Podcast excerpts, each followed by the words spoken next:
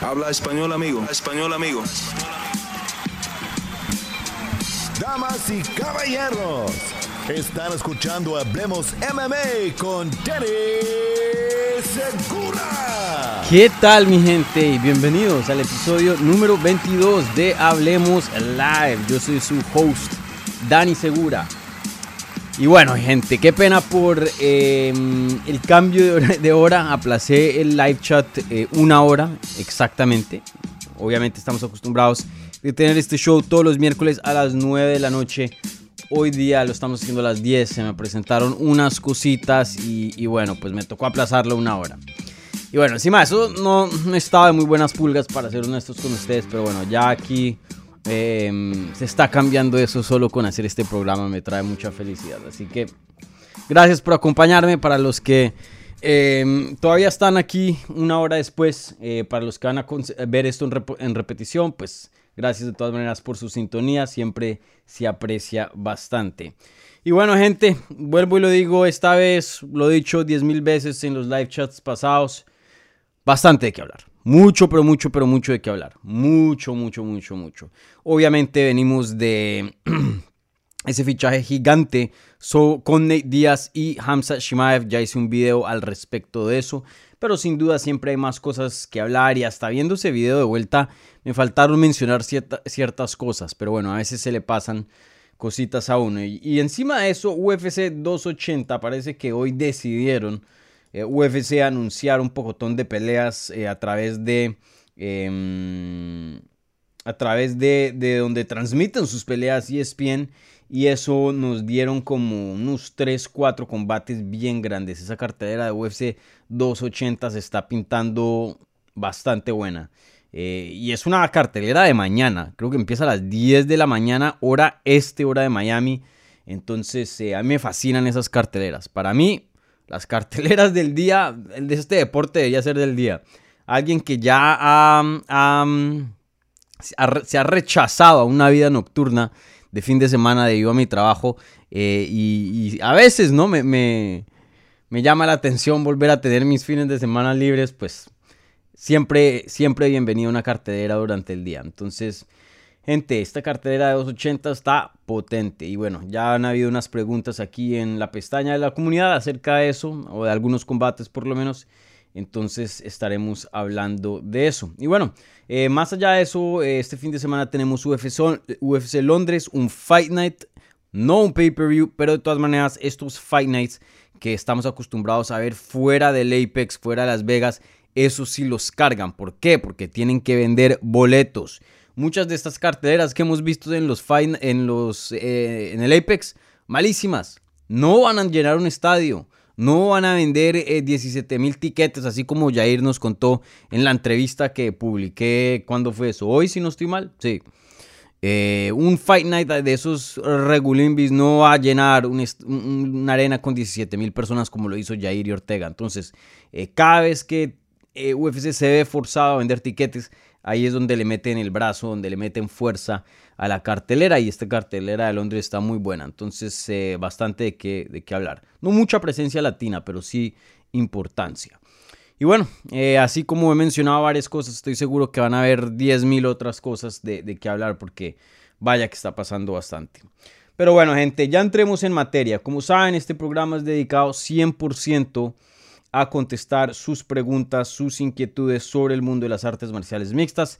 Este es eh, el programa o el área o... Mm, sí, el programa, eh, la parte de este canal donde yo entrego el control, las llaves. Ustedes conducen el material, el contenido. Yo simplemente soy un servidor aquí y les contesto sus preguntas.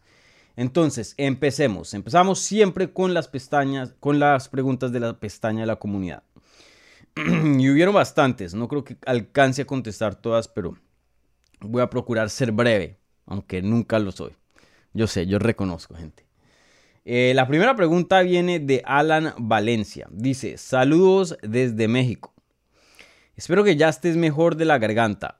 No al 100%, pero por ahí un 80% sí me siento mejor, pero ahí, sigo con un par de secuelas. Pregunta Alan, ¿crees que Charles Oliveira esté en cierta desventaja física y mental, que la pelea será en Abu Dhabi, es decir, ya que nada le favorece, por ejemplo, clima, temperatura, cambio de horario, el público en su contra, ya que evidente eh, que la mayoría del público estará con Makachev ese día de la pelea.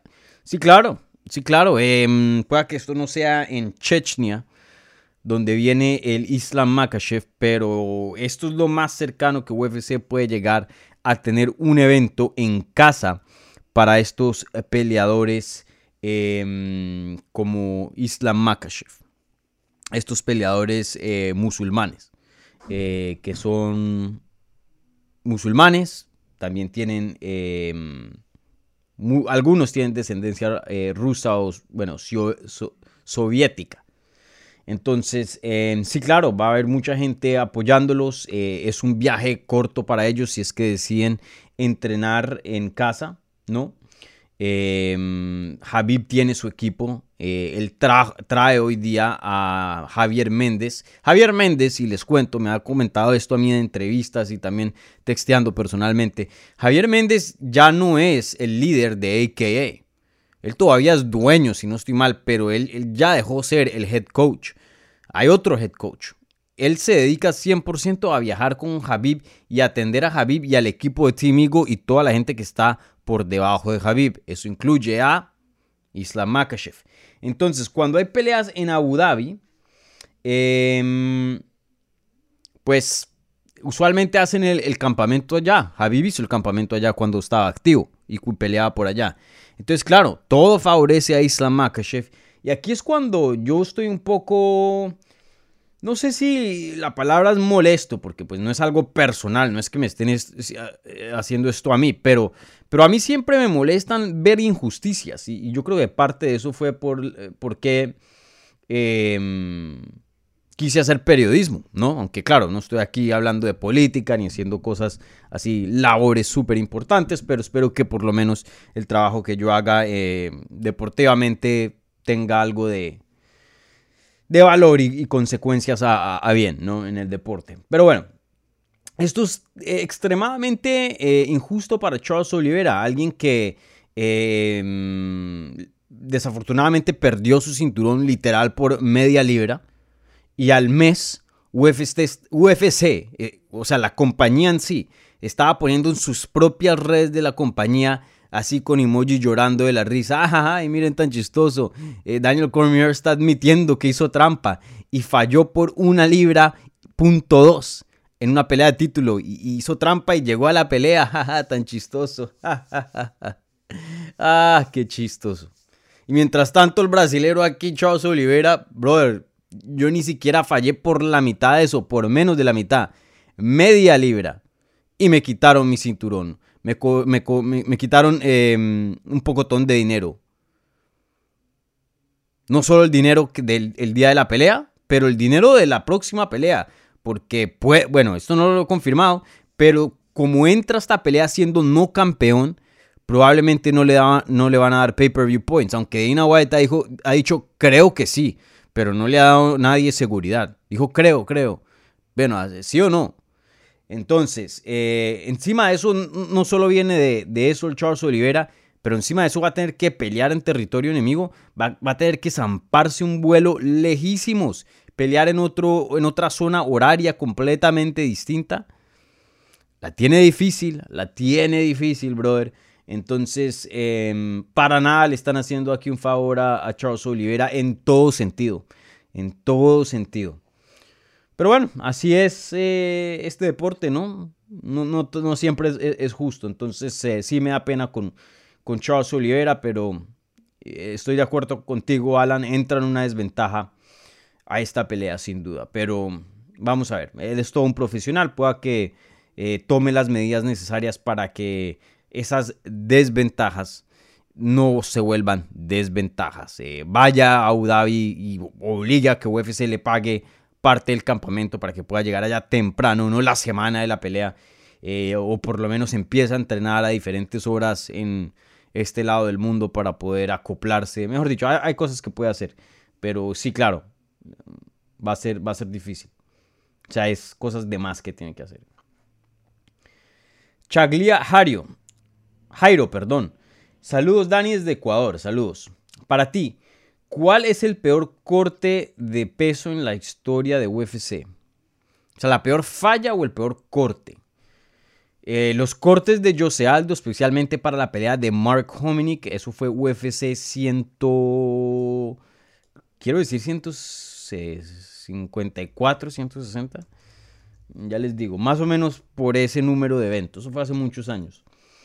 Eh, una de las peleas más duras de Jose Aldo. Jose Aldo se veía muy dominante y esa fue una pelea anormal en, ese, en esa racha. Mucha gente se le olvida, la gente piensa que tiene Jose Aldo una racha como campeón muy, muy dominante y sí la tuvo. Pero esa pelea con Mark Hominick muchas personas se olvidan porque Mark Hominick casi que le gane y, se la puso dura a finales de, de, la pelea. Eso fue, ya les digo, Mark Hominick, eso fue UFC 129, abril del 2011. Ese corte de peso habían salido videos y Jose Aldo la sufrió mucho, mucho, mucho, mucho. Hasta lloró eh, intentando hacer el peso. Chris Cyborg la hemos visto cuando UFC em, la ponía a pelear en 135, 140 libras creo que era. Lloraba, eh, ni siquiera le salían las lágrimas, nada más hacía ah", porque ni, ni tenía nada que sacar de agua más de su cuerpo.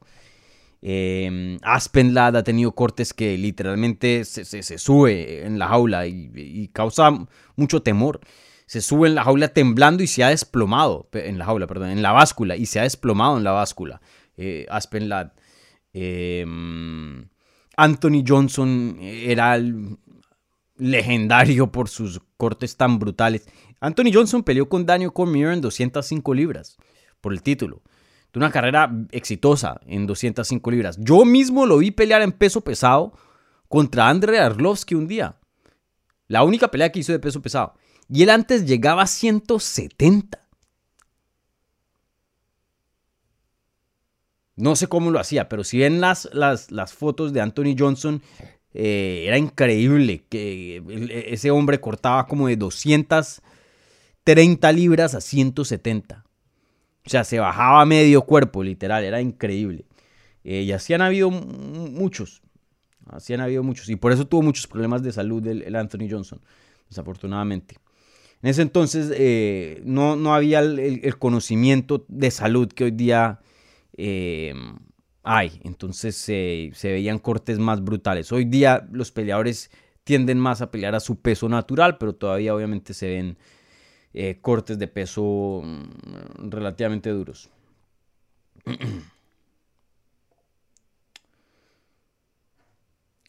Alex y por favor, eh, preguntas más cortas. Aquí no me quiero quedar leyendo toda la noche. Muy buenas, querido Dani. Espero que ya te sientas mejor, sí.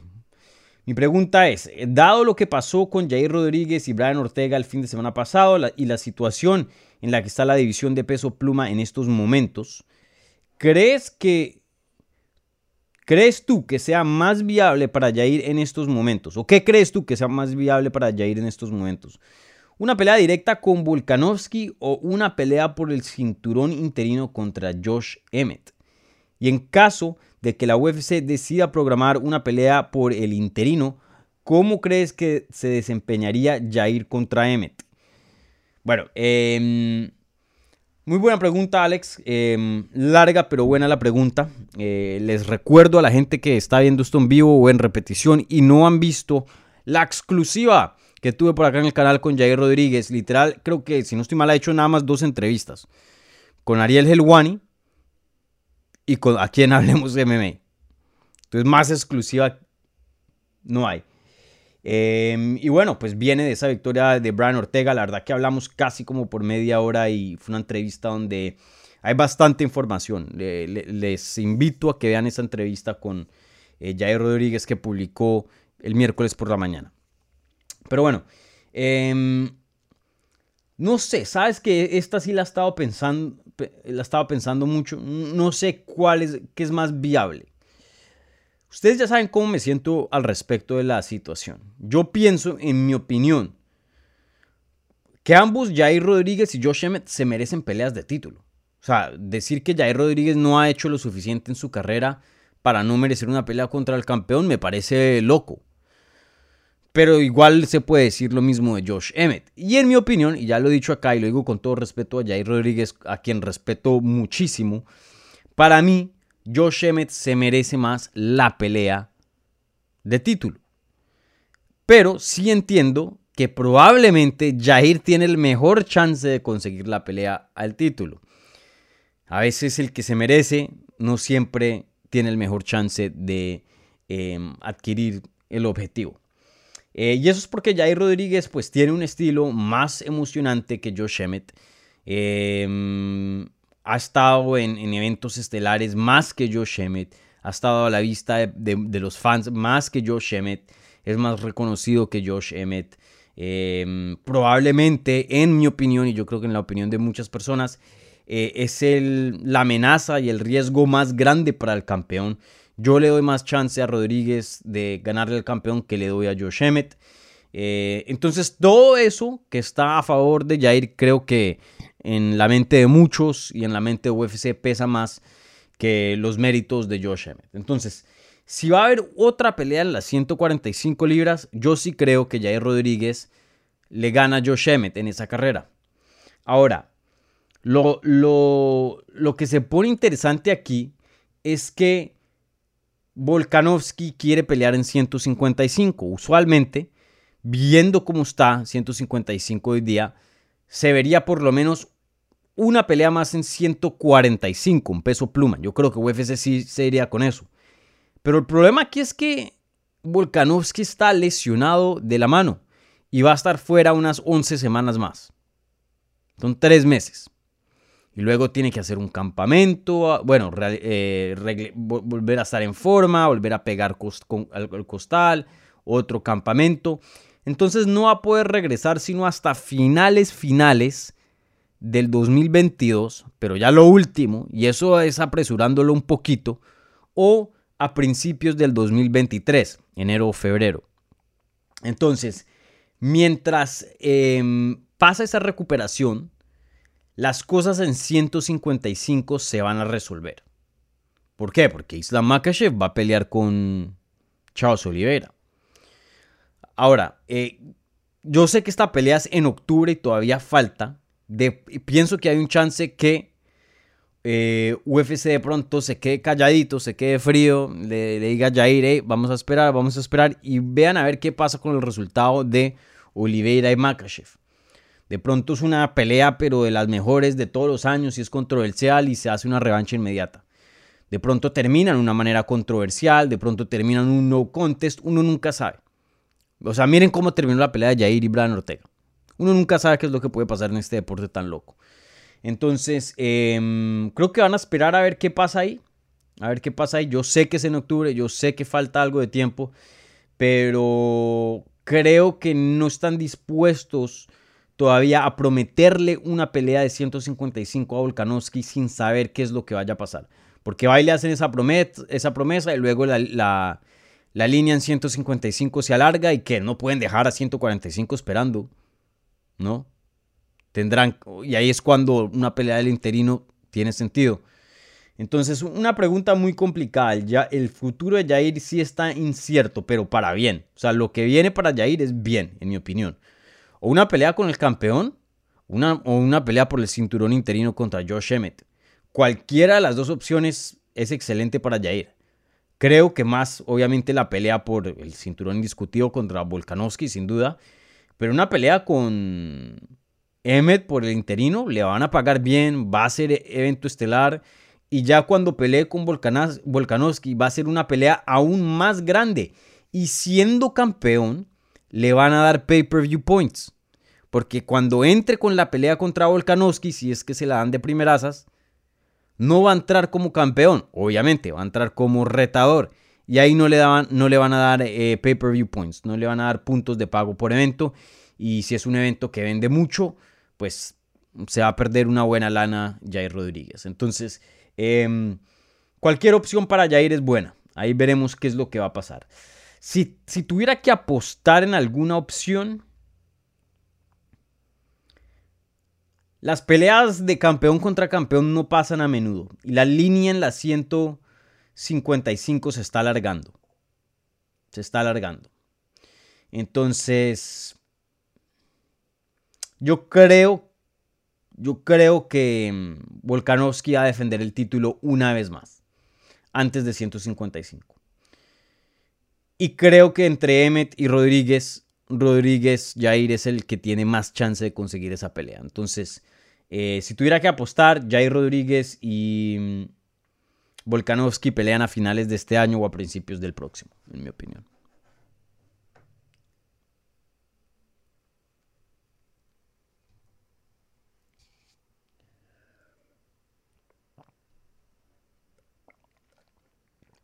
Mm, ¿Qué más hay por aquí? Víctor Sánchez Castro. Hola, Ani. ¿Piensas que es tiempo para que se retire Misha Tate y Michelle Watterson Gómez? Una pregunta complicada. Complicada. No me gustan los chances de ninguna peleadora en ser nuevamente campeonas.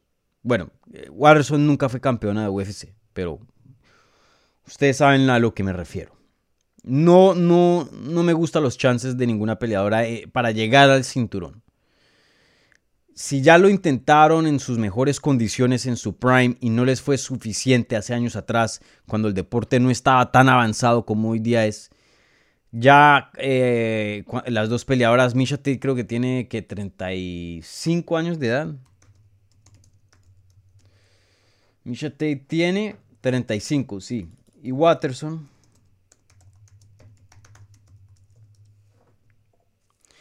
Y Watterson tiene 36. Ya con 35 y 36 en divisiones donde se ven peleadoras muy hambrientas, muy jóvenes, matonas. No creo que, les dé, hayan oportunidades para, para pelear por el título. Entonces, si su meta es volver a pelear por un título, eso no va a pasar. Retírense. Ahora, si todavía quieren competir porque son atletas, son peleadoras, guerreras, eh, tienen ese espíritu de competencia, eh, se quieren retar, pues que sigan peleando, porque yo sí le veo pelea a las dos. No las están noqueando, no las están destruyendo sus combates. Sí, claro, no son contendientes top 5. Pero yo creo que Watterson sí es top 15. Yo creo que Misha Tate sí es top 15. Tienen buenos nombres, Misha Tate fácilmente puede encabezar un Fight Night o ser evento coestelar de un Fight Night a futuro. Estar en una cartelera estelar de pay-per-view. Fácil. Entonces, em, no, no, no creo que hay necesidad de un retiro. Em, lo que sí les veo es que los días como contendientes al título se acabaron. Pero estoy seguro que Misha Tate, si decide pelear en 125, tiene peleas de buenas. Puede tener peleas buenas, victorias importantes. Em, todavía tiene que dar a, este deporte, sí, claro. Yo creo que más Misha Tate que Michelle Watterson, en mi opinión. Em, pero sí, no, no creo que es tiempo de que se retiren, pero vuelvo y digo, sus días como contendientes al título ya, ya se acabaron. Francisco Vega, Dani, ¿a quién le vas? ¿A Sterling? En, en Sterling contra TJ Dillashaw. Y es cierto de que O'Malley le ves alguna posibilidad frente a Peter Yan. Entonces, bueno, hablemos de esos dos combates. Dos combates que se dieron para UFC 280. Y esa cartelera sí que está tomando una forma pero fenomenal. Creo yo que pues se anuncian estos primeros combates. Usualmente se anuncia mm, un evento estelar y vienen algunas preliminares y eso. De tacazo anunciaron las peleas más grandes. Dudo que peleas de este calibre sigan siendo añadidas, porque si no, ¿qué le van a dejar a las otras carteleras a futuro? ¿No? Creo que lo, fuerte, el plato fuerte de esta cartelera, lo vimos. Entonces, claro, cuando le entran así de una con el plato fuerte y no le dan a uno un aperitivo ni nada, pues sí cae pesado. Pero... Pero qué. Em, pero sí, aún así, si ninguna otra pelea sea eh, así súper grande que, añaden a esa cartera de UFC 280, eh, con lo que hay está, pero fenomenal. Ya les voy a decir las peleas principales. Charles Oliveira contra Islam Makhachev por el cinturón vacante de 155. Aljamain Sterling, el campeón, defiende su cinturón de las 135 libras contra el ex campeón TJ Dillashaw. Peter Yan, el contendiente número uno de las 135 libras, pelea probablemente con el prospecto más famoso hoy día fuera de Hamza Shimaev, que es Sean O'Malley. Belal Mohamed va a pelear contra Sean Brady en una pelea súper importante para las 170 libras que no sé, pueda, pueda que define el siguiente contendiente al título, pueda, no, ahí hay un, asterisco porque Hamza tiene una pelea con Nate Díaz, pero sin duda súper importante para la división. Y Benio, Dariush pelea contra eh, Mateus Gamrat.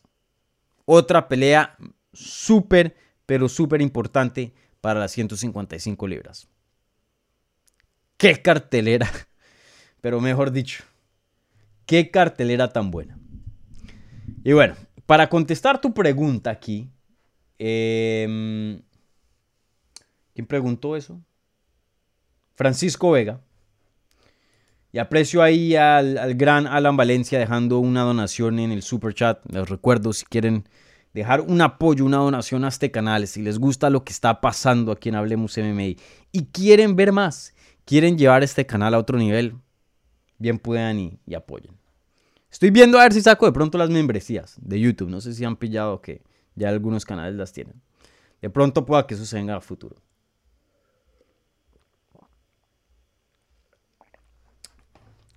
Pero bueno, eh, Empecemos con la pelea de Sterling contra Dillashaw. Pues ya era una pelea que estaba en el horizonte, se había rumorado para UFC 279, eh, ya se había hablado. No es una sorpresa, pero ya oficialmente tiene una fecha y una cartelera. Y, bueno, esa pelea me gusta bastante. Eh, TJ Dillashaw pues nunca perdió su cinturón. Eh, le quitaron el cinturón porque dio positivo por EPO, que es obviamente una sustancia ilegal fue suspendido por dos años, hoy día tiene 35, viene una lesión de rodilla eh, relativamente grande que lo tuvo fuera de combate por seis meses en recuperación. Eh, TJ Dillashaw es completamente un animal. Eh, él, es él es como el Cristiano Ronaldo, por decirlo así, de las artes marciales mixtas, en el sentido de que ese hombre es obsesionado con competencia y es un competidor, pero de miedo. De miedo. Ese man solo piensa en ganar y va a hacer todo lo posible para ganar y estar por encima de su competencia. Creo que hasta ese mismo espíritu tan competitivo lo llevó a hacer, usar estas sustancias ilegales y hacer trampa. Pero no creo que. No creo que es tanto de malicia, sino está tan metido en la competencia y, en el asunto de ganar y ganar y ganar que em, a veces se lleva y, toma decisiones que no son. Y esa fue una de esas. Eh, pero se ha escuchado rumores y mucha gente ha hablado de TJ Dillashaw ser un, una pesadilla con quien entrenar, porque él te lastima, él te pone las manos duro, él solo piensa en ganar, así sea en entrenamiento, no pierde con nadie. Entonces, 35 años de edad, lo sé. O creo que ya para 36. ¿Cuántos tiene el TJ Dillashaw? Tiene 36 años de edad cumplidos en febrero. 36 eh, años de edad, viene una lesión de rodilla dura, pero brother, ese man nunca, nunca lo subestimen. Nunca lo subestimen. Yo pienso que él tiene un buen chance de quitarle el cinturón a Aljamain Sterling. Aljamain Sterling es un peleador fenomenal, un peleador que desafortunadamente es muy subestimado por el público, por los fans de las artes marciales mixtas. ¿Por qué? Mm, exactamente no lo sé. Creo que él a veces de, jugar un poquito los juegos de, y las tácticas de Henry Sejudo, eso no, no lo ayuda a caer en favor con los fans. Pero aún así creo que es bien subestimado. Y... Mm, y bueno, em, yo creo que toca darle su respeto a Jimmy Sterling porque sin duda tiene un grappling fenomenal, pero es que TJ Dillashaw, el striking de él es muy bueno. sin duda el EPO, porque muchas veces uno se pone a pensar después de que estos peleadores den positivos o fallen un, examen de antidoping, uno dice, uy, ¿cómo ser luego después cuando no tiene las drogas, cuando no tiene esto, lo otro? Pero ustedes mismos vieron la pelea contra Corey Sanhagen. No se cansó, peleó todos los 25 minutos y con una rodilla destrozada. Ese man es bueno, ese man es muy, pero muy, pero muy bueno. Entonces yo me iría con TJ Dillashaw. Lo pondría como favorito, pero no por mucho. Yo lo pondría por un menos eh, ciento y pico. No creo que llegue a 200, pero le doy una pizquita más que el campeón, pero, pero sí lo tengo como favorito. Ese TJ Dillashaw es muy, muy versátil. Hay pocos que lo puedan ganar en el grappling y en el striking probablemente uno de los mejores strikers y encima de eso puede luchar, es muy fuerte, el cardio es excelente. Mm, pilas, Dillashaw es muy bueno. Y la otra pelea aquí que preguntaba el Francisco Vega era sobre O'Malley contra Peter Yan. Bueno, hablemos de ese combate. Porque un combate, ese sí que nos cogió de sorpresa. Ese sí que no se esperaba. Ese sí no se hablaba.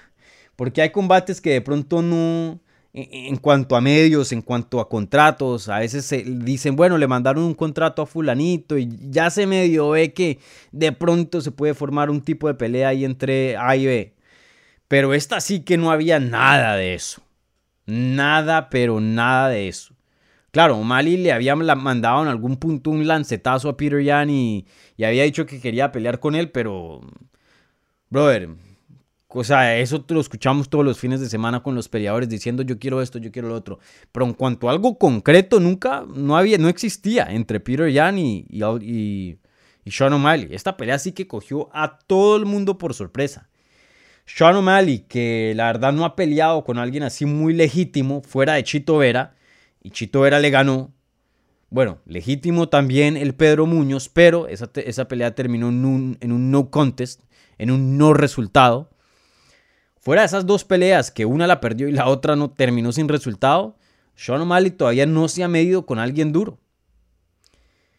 Y bueno, yo pensé que de pronto iban a volver a hacer la pelea con Pedro Muñoz. Pedro Muñoz pues sigue malo del ojo, pero de pronto daban un chance que se recupere y hacen esa pelea ya más, eh, más adelante. O Ricky Simón me pareció que había pedido la pelea en su último combate y me pareció, güey, esa pelea medio tiene sentido.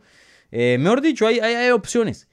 Pero nunca me imaginé que el número 3 en los rankings se salte hasta el número 1 contra el ex campeón que viene fresquito de una pelea por el título que fue decisión dividida y que muchas personas vieron a, a, a Jan ganar. Eso es un salto, pero gigante, gigante, gigante, gigante para Sean O'Malley. Y, la verdad que creo que eh, en alguna, de alguna manera sí es un matchmaking un poco genio, un poco brillante. Y yo les he hablado de esto literalmente creo que hace dos o tres programas que alguien me preguntaba sobre el matchmaking responsable.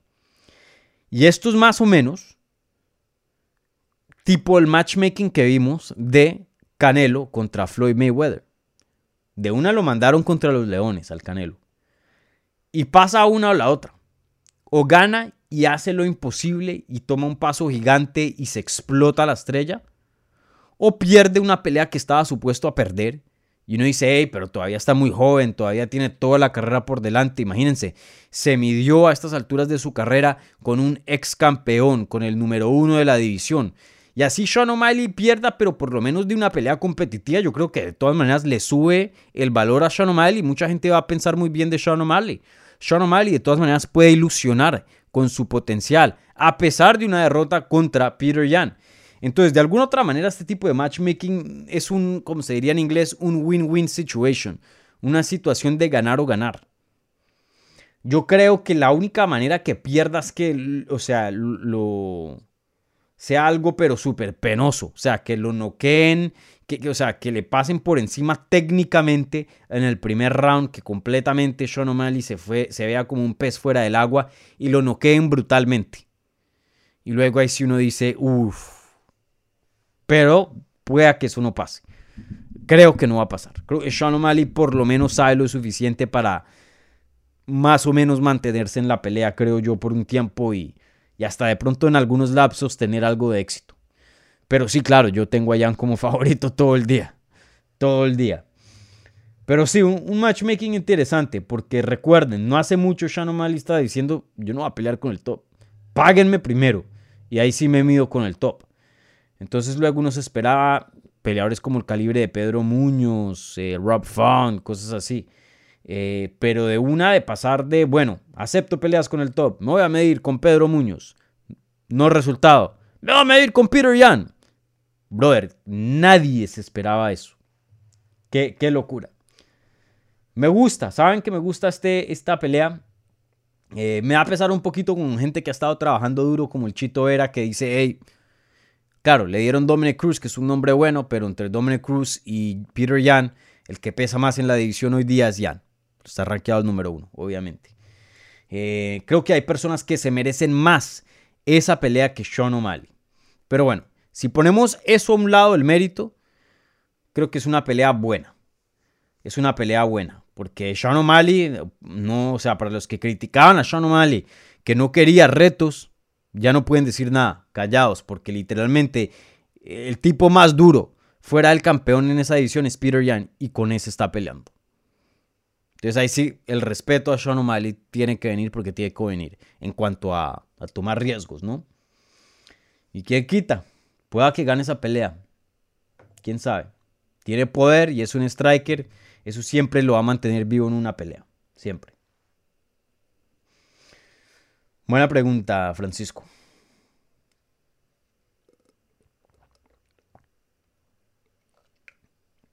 Bueno, gente, con eso terminamos las preguntas de la pestaña de la comunidad. ¿Sí? Sí. Entonces ahora paso a, al live chat. Yo sé que me pasé un poco de más, pero Estuvieron buenas las preguntas de, la pestaña. Bueno, entonces primero lo primero. Ustedes saben aquí qué es lo que recibe prioridad, papá. Y eso es la plata. Como se dice en Colombia, el que tiene plata jode. El que tiene plata se salta la línea. Aquí Alan Valencia, pero no dejó, no dejó pregunta. Solo una donación. Bueno, muchas gracias, Alan. Mis respetos. El hombre apoya, no, no quiere nada a cambio. Y el otro super chat es de mi gran amigo por aquí, Joey, que dice, Dani, ¿cuándo anuncian Poirier contra Chandler? Muy buena pregunta y yo también me estaba preguntando lo mismo. ¿Por qué? Y no porque tengo aquí algo de información, ¿no? No es porque tenga aquí algo que no les quiera contar, no. Yo no sé nada de esto. Pero imagínense. Poirier quería a Nate Díaz. Esa pelea se había hablado, los dos la querían, pero no se dio. Nate Diaz terminó con Hamzat. Ya sabemos esa historia. Entonces podemos cruzar a Nate Diaz como posible contrincante para Dustin Poirier. Luego se había hablado en estos días que se iba a hacer una pelea, y eso lo dijo el manager de, de, de Benio Dariush, eh, que iba a pelear Benio Dariush contra Dustin Poirier. Y luego sale diciendo Dustin Poirier en Twitter, eh, eh, eh, eh, fake news, no es verdad. Y ahora se anuncia la pelea entre Benio Dariush y Gamrot. Y bueno, si vemos las 155 libras, ya es oficial Oliveira contra Makachev. Justin Gage acabó de tener cirugía de la nariz. Igualmente Rafael Fisif. Literalmente ya nos borramos del top 7. Perdón, y dos años viene de una derrota. Entonces literal nos borramos casi que del top 10, de los primeros 9. Porque Oliveira 1 con pelea. Dustin Poirier está en el número 2. Justin Gagey 3 con cirugía de nariz.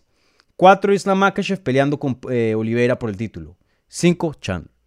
6 Benio Dariush peleando contra Rafael Fisif, cirugía de nariz. Rafael dos años viene una derrota. Gamrot contra, en número 9, contra eh, Benio Dariush.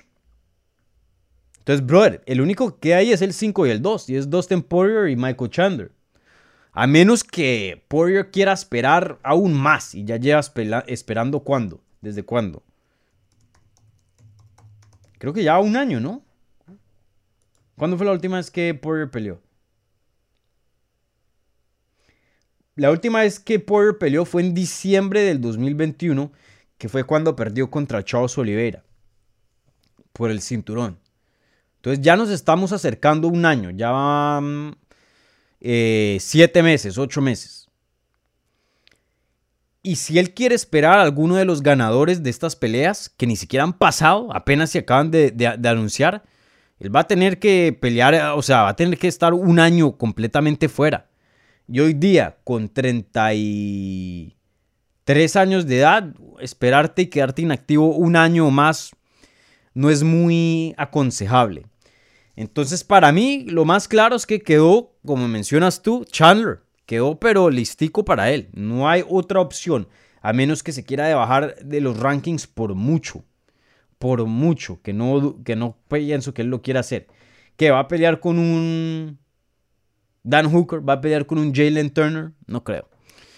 Entonces, para mí esa pelea es la, la, siguiente. Y ni siquiera, vuelvo y les repito, yo no tengo ninguna información sobre esto, pero es tan obvio hoy día con, con todos estos movimientos que estamos viendo en 155, que esos dos quedaron para, para ellos mismos. Entonces ahí veremos cuándo hacen ese combate. Em, no sé, no sé, brother. Yo creo que este año obviamente se da. De pronto septiembre, no sé, de pronto... No, septiembre muy, muy cerca. Probablemente octubre, noviembre yo creo que se da esa pelea. Pero yo creo que esa es la que se da. Bueno, ¿alguien más dejó plata por aquí o qué? No creo que eso fueron esos dos nomás.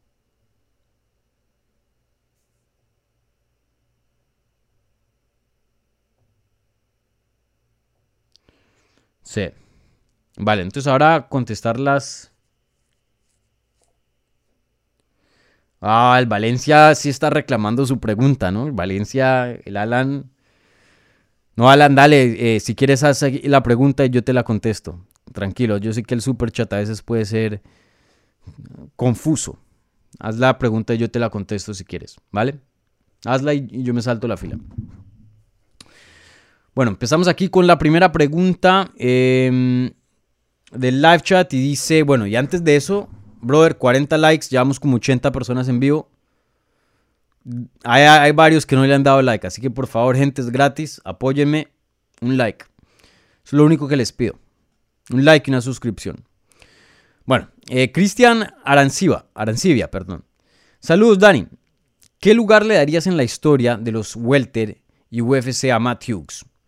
Bueno, un lugar importantísimo. Eh, por mucho tiempo fue el mejor, el más grande. Eh, tengo que aprender a usar esa palabra más, ¿no? aprender a usarla mejor. Porque así es como se define en inglés. También toca definir eso en español. El más grande. Por mucho tiempo fue el más grande eh, de peso welter. El más grande de todos los tiempos. Luego lo pasó George St. Pierre y por, mucho tiempo fue el número 2. Tyron Woodley se le acercó, pero no lo pudo pasar. Y luego vino en recientes años Kamaru Usman y lo pasó. Eh, hoy día, en mi opinión, es el tercer más grande en las 170 libras. Primero es George St. Pierre, luego Kamaru y luego Matt Hughes. Pero para ese tiempo, Matt Hughes, y para los que no vieron a Matt Hughes pelear, para los que son fans de, de estos recientes años, Matt Hughes fue como el primer superatleta de las artes marciales mixtas. Claro, habían otros también, pero en 170, algo que se hablaba de Matt Hughes, sí, era un gran luchador, tenía un gran pound, un gran pound fenomenal, un jiu-jitsu eh, muy, muy su, em, muy subestimado. Eh, la verdad que el Jiu-Jitsu, él, nunca creo que hizo Jiu-Jitsu oficialmente, o sea, nunca estuvo rankeado bajo el del sistema de Jiu-Jitsu. Pero él tenía un Jiu-Jitsu bien avanzado, bien avanzado.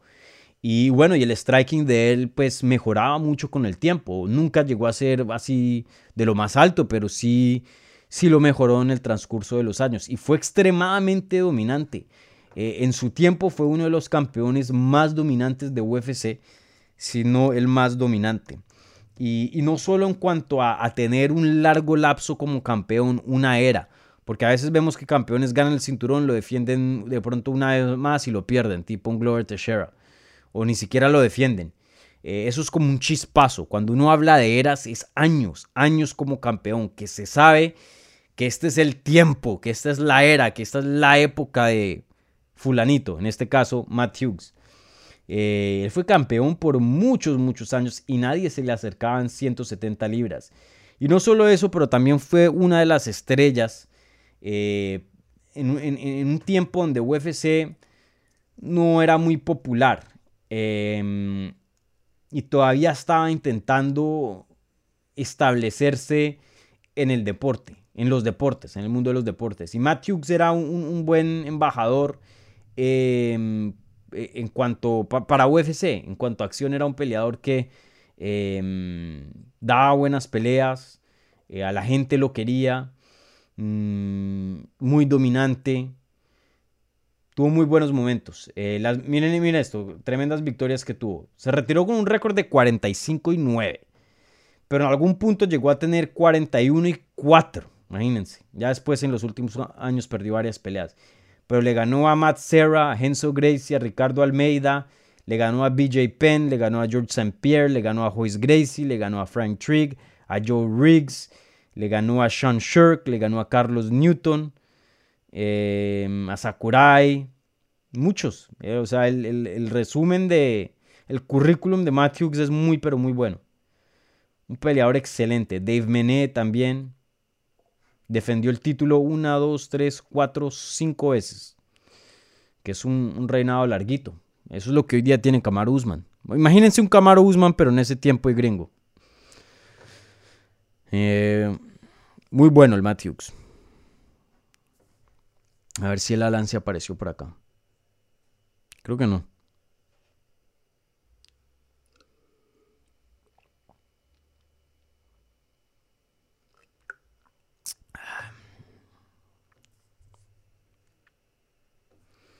Bueno, eh, ¿qué otra pregunta?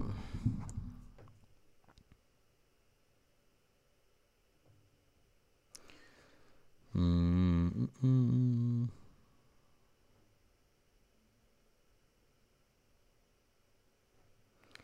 Clint Brando, el bigote te está volviendo. Y eso que hace poco me, me afeité. A mí me crece rápido esto. Aquí, miren, muy poco. Pero lo que es bigote y candado sí me crece bastante rápido. Eh, ¿Te gustaría verte 10 años más viejos? Es el problema.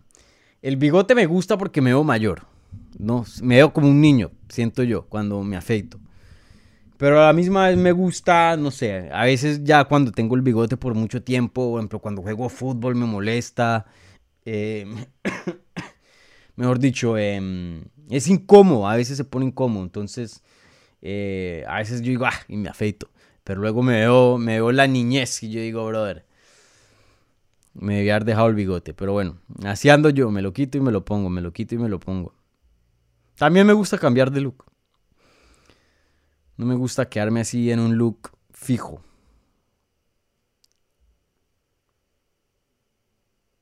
Aquí varios saludando. Tijuana, Gabriela Costa Martínez. Milton saluda, pero no comenta de dónde. Misterioso. Gabriela Costa diciendo, el día de hoy soltaron buenas bombas de buenas peleas que se vienen. Octubre estará lo mejor. Sí, octubre va a ser fenomenal. Y lo más lindo de esa cartelera es que es por la mañana, papá. Yo me hago un desayuno buenísimo, mi café, me pongo a trabajar, termino a las que 5 o 6 de la tarde y todavía tengo todo mi sábado por la noche para hacer lo que yo quiera. Salir, verme con gente, mejor dicho, disfrutar, vivir, gente. Ustedes no saben, como periodista de, de deportes de combate, uno entrega los sábados. Ya los sábados no existen en la vida de uno.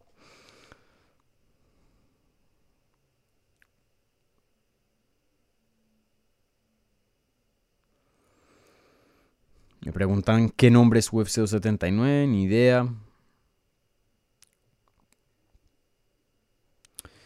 Joey, Dani, saludos desde Virginia, saludos. Eh, ¿Qué te parece Frankie Edgar contra Faber?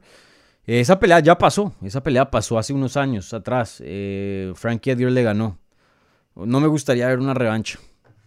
Frankie Edgar hoy día, para los que no saben, em, está pensando en su retiro dice que va a pelear una vez más y quiere pelear creo que en noviembre, que es, que, es que van a ser MSG, creo. Quiere pelear otra vez más. Y la última pelea obviamente ser en Madison Square Garden, que pues es un lugar muy prestigioso y especial para él porque él es de Nueva York, ¿no? bueno, él es de New Jersey, pero eh, todos en, la misma área. Y no sé, ¿sabes? eso está interesante. Frankie Edgar sí está bien pasado, brother. No se vio para nada bien contra Chito Vera. Corey Sanhagen también lo destrozó. La pelea de Pedro Muñoz sí se vio bien. Eh, pero sí está 1 y 4 en sus últimos combates. Y eh, en 3 de, esos, en, tres de 4 derrotas lo finalizaron. Entonces, me hubiera gustado que Frankie Edgar hubiera bajado a 135 hace años, pero hace años. Em, creo que eso hubiéramos visto el potencial de él. No vimos todo el potencial de él. En 155, pues llegó a ser campeón, pero esa no era su categoría. Tampoco era 145. 135 siempre fue la categoría, pero no quería hacer dieta. Y en cuanto a oponente, Faber no me gustaría, ya, ya pelearon, no, fue una pelea así súper emocionante. Em, aunque sí, son dos leyendas, dos veteranos, entiendo por qué la, la, sugieres, pero en mi opinión no me llama la atención. Em, no sé, brother, no sé.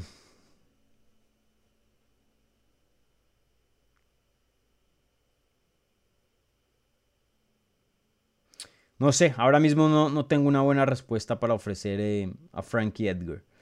Em, no, sí, no tengo así. Déjenme veo aquí algún segundo.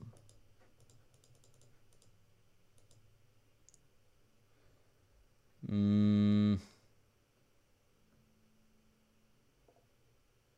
No sé. Pongan ahí opciones ustedes. ¿A quién les gustaría ver Frankie Edgar en su último combate? Me gustaría ver que le dieran una pelea relativamente fácil, una buena despedida, no que lo pongan con un matón. Es Frankie Edgar, por favor, una leyenda. Pero bueno, UFC no, no le hace favores a nadie. Vemos cómo se están despidiendo de Nate Díaz, vemos cómo se despidieron de Dos Santos, de Anderson Silva, por Dios, una de las estrellas más queridas de, UFC. Pueda que a Frankie Edgar también le den otro matón en su última pelea para, seguir levantando estos prospectos. Ellos no, no le dan peleas fácil a, nadie, especialmente estas leyendas de, del deporte.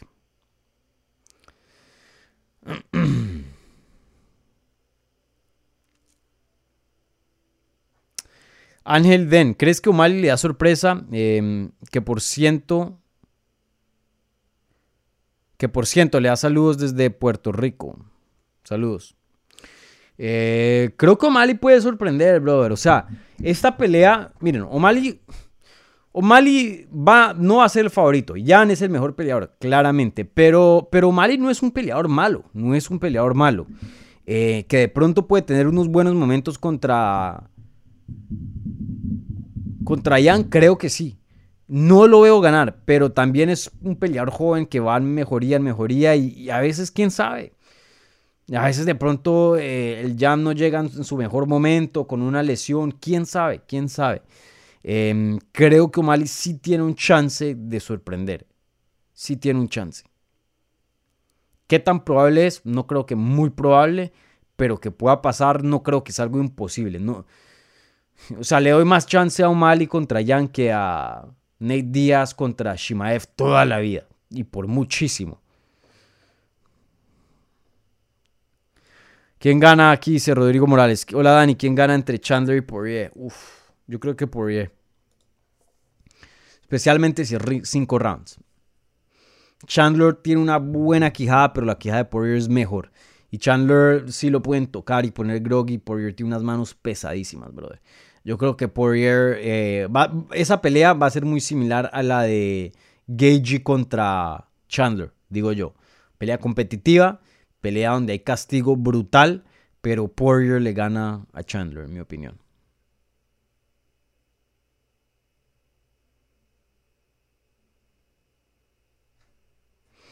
Bueno, ya nos quedan los últimos cinco minutos.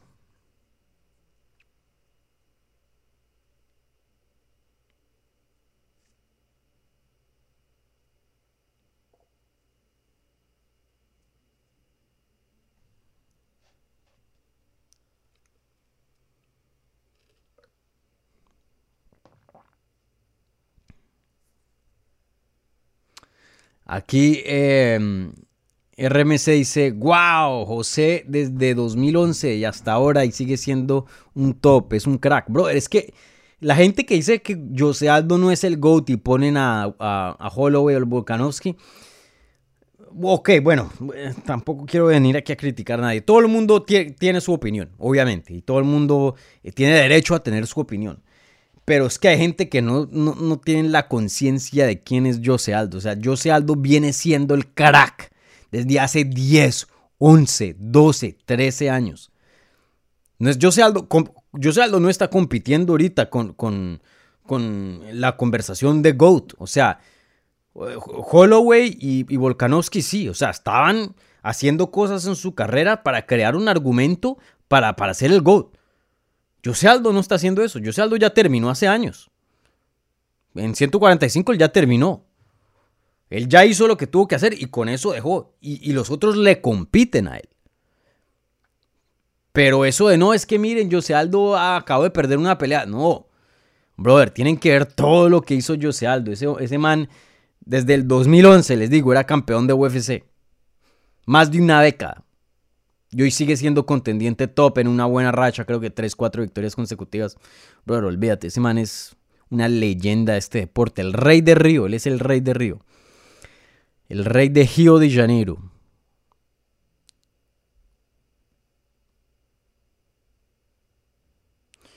¿Qué otra pregunta más? Contesto un par y me voy, gente.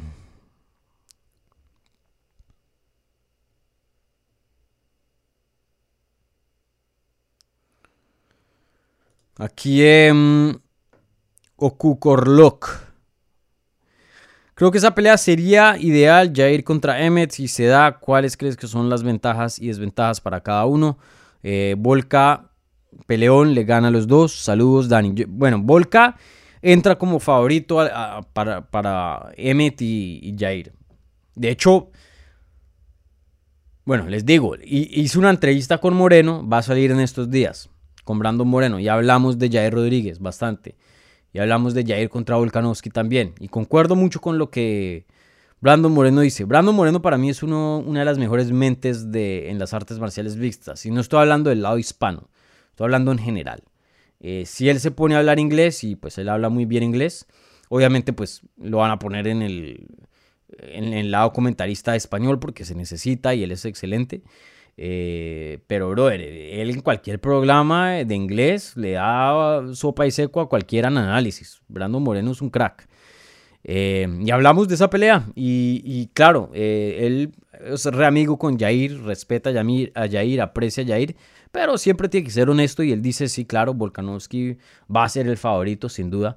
Pero él dice, Jair pega unas patadas durísimas. Yo nunca he entrenado con alguien que, ha pegado tan duro con esas patadas. Y es verdad. Pregúntenle a André Philip, pregúntenle a Max Holloway, a quien volvió un luchador. Creo que el reto más grande para Volkanovski, en mi opinión, es Jair. MT es un martillo, es buenísimo, eh, tiene un estilo emocionante, pega muy duro, pero la verdad que el estilo de él es un poco básico, para serles honesto, un poco eh, predecible. Em, él tiene unas cuatro o cinco cosas en las que es bueno y, en eso se enfoca y, en eso es lo que pelea. A, B, C y D, ya. Jair te pelea todo el alfabeto. Y eso es peligro. Entonces, eh, en mi opinión, Volca toca darle su respeto. Para mí, pueda que sea el mejor peleador hoy día libra por libra. Vuelvo y digo, mejor, no el más grande. Eh, entonces, claro, lo voy a tener como favorito contra Jair y Josh Emmett, pero si le tengo que dar chance, ¿quién tiene más chance? Le doy más chance a Jair que, a Emmett. Jair para mí es una amenaza muy interesante y me, me, intriga mucho esa pelea. Me gustaría ver esa pelea, cómo se desarrolla. Ahí la cosa es el suelo. Creo que Volkanovski tiene un, un camino muy claro en la lucha. Pero mientras esa pelea esté de pie, y que va a estar de pie, porque Jair pues también sabe de, de takedown defense, no es que sea el peor, ¿no? Él, sabe, él va a poder defender algunos. Em, y la pelea empieza de pie, cada round empieza de pie. Eh, mientras la pelea esté de pie, es muy interesante. Y Jair siempre va a tener un chance. Y bueno, y entre Emmet y Jair, otra vez ahí es donde viene la lucha y Emmet es un muy buen luchador. Emmet claro que tiene un camino para ganarle a Jair, pienso yo. Pero Jair es un monstruo y pega muy, muy duro. Aunque Emmet también tiene un aguante fenomenal. No sé, esa está dura. Me iría con Jair ahora mismo, pero bien pareja, pienso yo.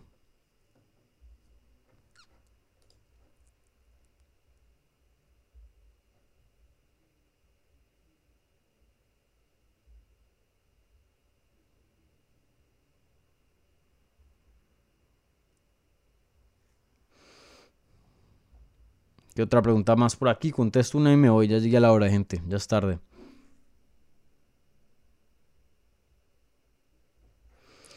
Adolfo Rodríguez, gracias por esas palabras, bro. Hoy tuve un día bien duro, men. Gracias por darme esas palabras. Compadre, una chulada de carnal. Ojalá llegues y superes tus metas este año. Ojalá que sí, brother. Porque sí que me esmero, brother. Yo sí que trabajo duro, men.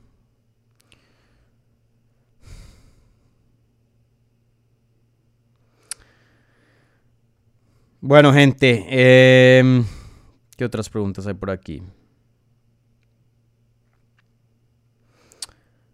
Bastante.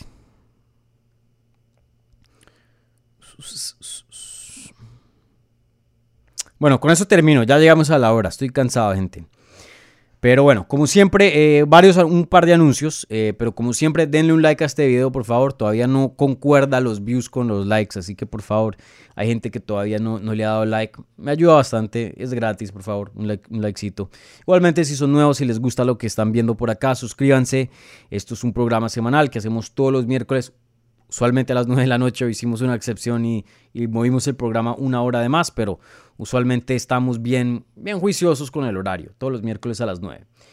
Y bueno, más de ese programa, este programa en vivo, pues tenemos entrevistas exclusivas que, vuelvo y lo digo, no es por dármelas, pero toca darme el crédito eh, y, felicitarme a mí mismo yo a, veces. Muy, muchas exclusivas en este canal muchas exclusivas. Eh, como les dije, tuvimos a Jair Rodríguez antes de su pelea con Brian Ortega, una pelea gigante en las 145 libras y después. Vayan y, vean esa entrevista, muy pero muy buena. Jair habló de muchísimas cosas, cosas, em, cosas que, que, que, me intrigaron mucho. Jair tiene, tiene un, hoy día creo que está pensando muy bien en su carrera, creo que hoy día está, tiene los pies bien plantados el Jair Rodríguez y está apuntando para cosas muy buenas. Eh, y bueno, igualmente, como les mencioné hace unos minutos atrás, eh, se vio en una entrevista con el, ex campeón de peso eh, Mosca, Brandon Moreno, que pelea en UFC 277 contra Kai Cara France. También hablé como una media hora con Brandon, Brandon Moreno de muchísimas cosas. Una conversación muy buena. A mí siempre me encanta hablar con Moreno. Vuelvo y lo digo, para mí una de las mejores mentes en este deporte. Una persona muy, muy sincera y muy, muy inteligente también. Entonces, los invito a que estén ahí atentos y ojo para cuando publique esa entrevista. Eh, igualmente les recuerdo, estaba empezando a tuitear mucho más en español. Eh, para los que se han quejado que, brother, tú nada más tuiteas en inglés. Los escuché. Ya estoy cambiando un poquito y, mandando ahí contenido en español también. Entonces, por favor, síganme en Twitter, Instagram y Facebook en arroba Dani Segura TV. Y pueden seguir al programa Hablemos MMA en arroba Hablemos en las mismas plataformas, igual bien activos volví a aprender la máquina de Instagram. Estoy poniendo contenido en Hablemos MMA. Eh, en algún punto este año me va a tocar conseguir a alguien que me ayude porque es mucho, pero me voy a hacer el esfuerzo hasta que consiga a alguien. Eh, sí creo que Instagram eh, me llegaban todavía notificaciones que gente, gente siguiéndome, siguiéndome en Hablemos MMA. Y bueno, yo sé que muchas personas hoy día Instagram es como el, la meca de las redes sociales, ¿no? Usan más que Twitter y que Facebook. Entonces, eh, sí me parece importante tenerlo, pero es un trabajo de más. Pero bueno, ahí estamos para trabajar duros, ¿no? Eh, un anuncio. El próximo episodio de Hablemos Live se va a hacer directo, miércoles a las 9, todo igual, pero no va a ser transmitido por YouTube. Va a ser transmitido por Facebook. Y eso es para que obligar a ustedes que den un like a Facebook y vayan y, empiecen a, a meterse a Facebook porque también ahí estoy poniendo contenido muy bueno. Entonces, solo ese episodio va a ser exclusivo por esa vez en Facebook Después va a ser grabado y lo voy a montar en YouTube, pero ya no va a ser en vivo. Ya obviamente va a ser la repetición. Entonces vuelvo y les digo, si quieren ver este programa en vivo, van a, van a, tener que verlo a través, a través de Facebook. Entonces vayan a Facebook, Hablemos MMA, Facebook slash Hablemos MMA o simplemente busquen Hablemos MMA en Facebook y denle un like a la página, ¿vale? Así van a recibir notificaciones de que voy a estar en vivo. Igualmente yo les voy a mandar un recorderis la próxima semana para que estén ahí al tanto si, y ver el programa a través vuelvo y lo digo, de Facebook, no va a ser transmitido por YouTube. Eh, para la gente que nada más quiere YouTube, pues bueno, van a tener que esperar a la repetición. Se va a subir en YouTube, pero no va a estar en vivo. ¿Vale? ¿Qué otros anuncios? Creo que me falta algo. Eh, no, eso es todo. Creo. Ya es tarde. Mi memoria no está muy buena ahora mismo. Pero sí, creo que eso es todo, mi gente. Entonces, un abrazo, cuídense, por favor. Eh, gracias a toda la gente que estuvo por aquí. Gracias a la gente de la pestaña de la comunidad que nos dio preguntas para empezar. La gente del live chat igualmente que terminó este programa. Y obviamente a los cracks, Alan, y Joey que aquí donaron y apoyaron al canal financieramente, no una obligación, pero les salió de esos corazones tan grandes que tienen. Eh, muchísimas gracias por su apoyo, muchachos. Entonces, eh, siempre pues, se les aprecia y ustedes saben que yo invierto todo aquí eh, de vuelta al canal. Así que muchísimas gracias. Nos vemos pronto. Cuídense. Buenas noches.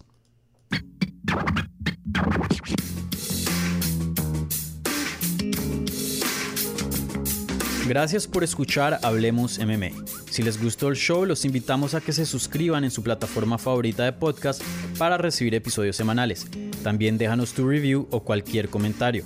Pueden seguir Hablemos MMA en Twitter, Instagram y Facebook en arroba Hablemos MMA. Y me pueden seguir a mí en arroba Dani Segura TV. Hablamos la próxima semana.